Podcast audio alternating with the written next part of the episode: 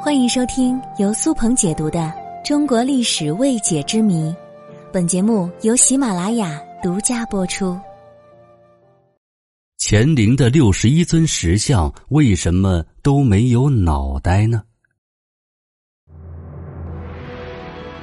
乾陵是唐十八陵中主墓保存最完整的一个，也是唐陵当中唯一一座没有被盗的陵墓。它是唐高宗李治与女皇武则天的合葬墓，位于陕西西安市西北乾县城郊的梁山上。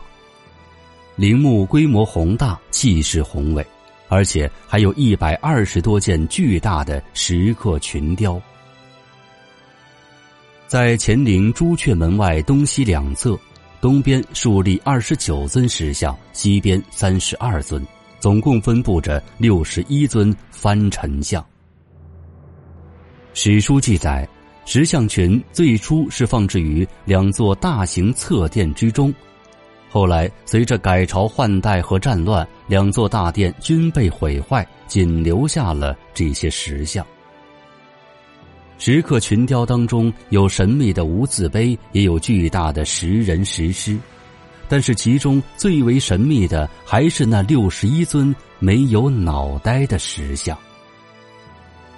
根据研究人员观察，在石人像的背部各有国别、官职和姓名，但是这些字迹至今可辨认者寥寥无几。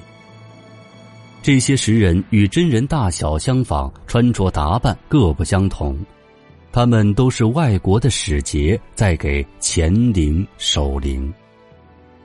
那么乾陵为什么会用没有脑袋的石像来守灵呢？其实这些石像并不是一开始就没有脑袋。如果你仔细观察他们，会发现。从这些人的脖子上可以看出石像的头被砸掉的痕迹。那么，这些石像的头部失踪是人为的还是天灾呢？关于这些石像无头的原因，说法众多。有一种民间传闻说，这些石像的头部在明朝的时候被百姓砍掉了。话说，在明朝初期，有个外国使节到乾陵去游玩，他发现自己的祖先竟然被立在这里给唐朝的皇帝守灵。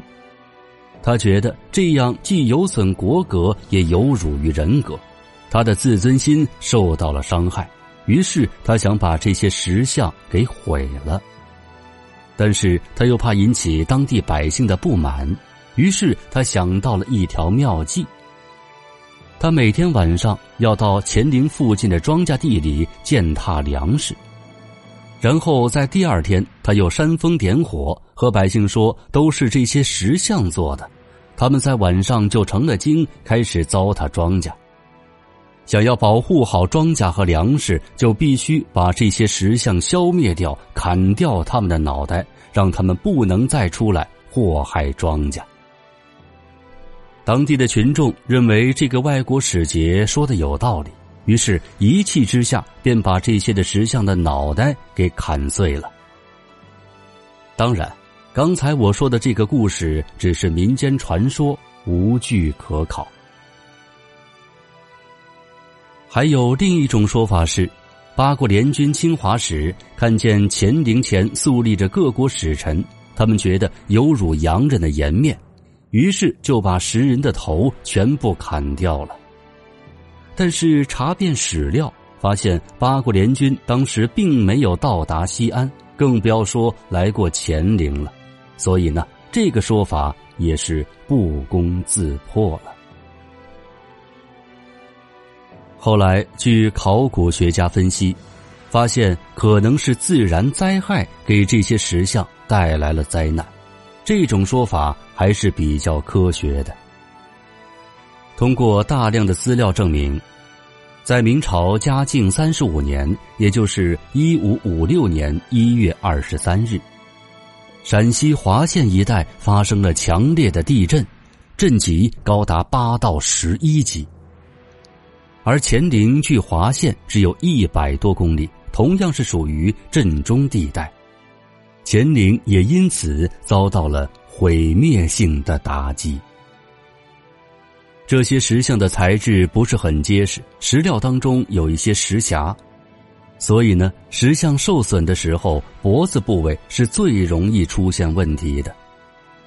研究人员推断，这六十一尊石像很有可能是一部分毁于那场大地震当中，还有一部分是毁于明末清初的战争之中。